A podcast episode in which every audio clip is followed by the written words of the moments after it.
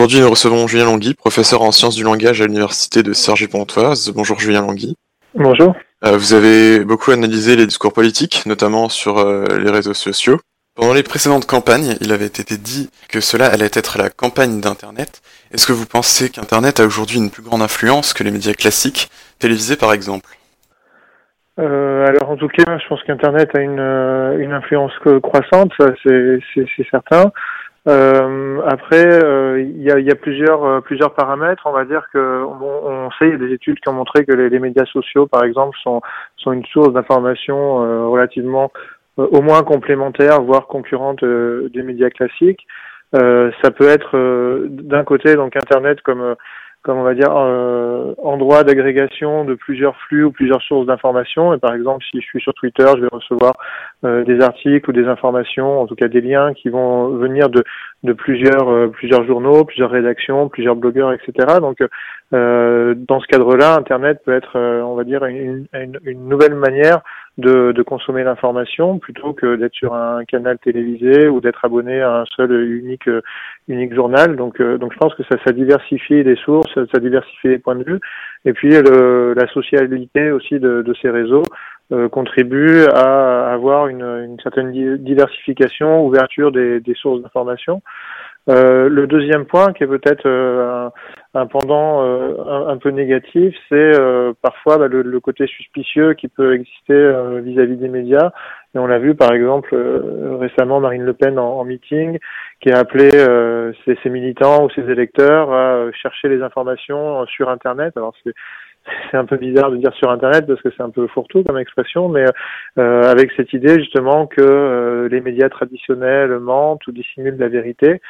Et euh, bon après voilà ce qui pose des, des questions sur les, les, les, sujets des fake news ou euh, ou euh, des, des, sites qu'on appelle aussi de réinformation, la réinfosphère, etc. qui vont être des, des, des sites soi-disant d'information, mais qui en fait vont avoir une vision partisane, euh, notamment dans, le, les milieux d'extrême droite, sur la, la réécriture d'informations liées à des événements, avec une interprétation qui va être très partielle et partisane.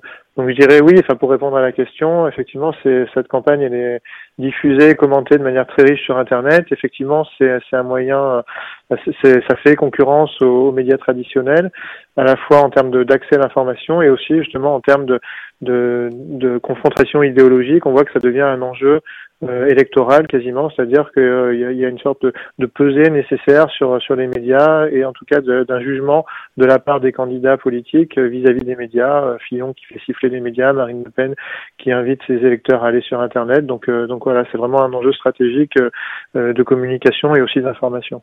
Et euh, pour vous, quelles sont euh, les méthodes utilisées au niveau technique, donc au niveau du, des supports utilisés sur Internet, mmh. et euh, au niveau de la construction des discours qui sont utilisés par les candidats pendant cette présidentielle?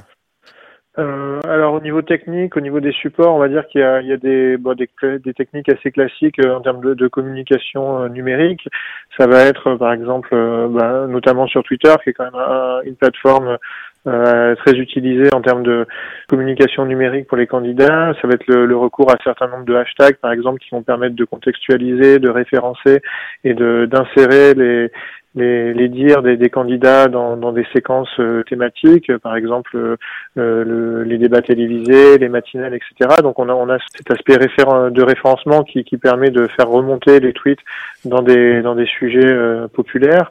On voit que par exemple Mélenchon, c'est un des euh, enfin qui utilise en tout cas dont, dont l'analyse on va dire des corpus de tweets est très représentative de ça avec euh, vraiment une une retranscription en direct de tous les meetings, de tous ses propos, de toutes ses, ses prises de parole aussi sur YouTube. Donc on a des, des aspects, on va dire, qui sont euh, propres aux, réseaux sociaux numériques et qui vont faire que bah, la communication numérique des candidats s'intègre dans ces standards, donc euh, les hashtags, les mentions, etc. Donc pour euh, pour mentionner aussi une certaine certaine forme d'interactivité. Et puis on le voit aussi avec l'ouverture vers certaines plateformes qui sont un peu plus inédites et euh, par exemple YouTube avec euh, l'usage qui peut être fait euh, par Florian Philippot, FN, et peut-être de manière un peu plus enfin, réussie, en tout cas du point de vue de, de, de l'adéquation par rapport aux médias avec, avec Jean-Luc Mélenchon. Et surtout, on voit une certaine efficacité. J'ai fait un article justement dans The Conversation pour mesurer un peu la portée euh, de, de ce que du, du chiffrage que Jean-Luc Mélenchon avait fait sur YouTube, qui avait duré cinq heures et qui avait été aussi diffusé sur Facebook. Et j'avais analysé le lendemain dans la presse la manière dont la, les, les, articles qui parlaient de ça le, le, mentionnaient. Et en fait, il y avait une transposition relativement fidèle de toute la complexité du discours dans les dans les journaux du, du lendemain. Peut-on remarquer des tendances au niveau des termes utilisés selon les affiliations politiques, euh, au niveau du champ lexical par exemple? Le, le lexique des, des différents candidats est vraiment très euh, relatif, bien sûr, à leur euh, ancrage politique et idéologique.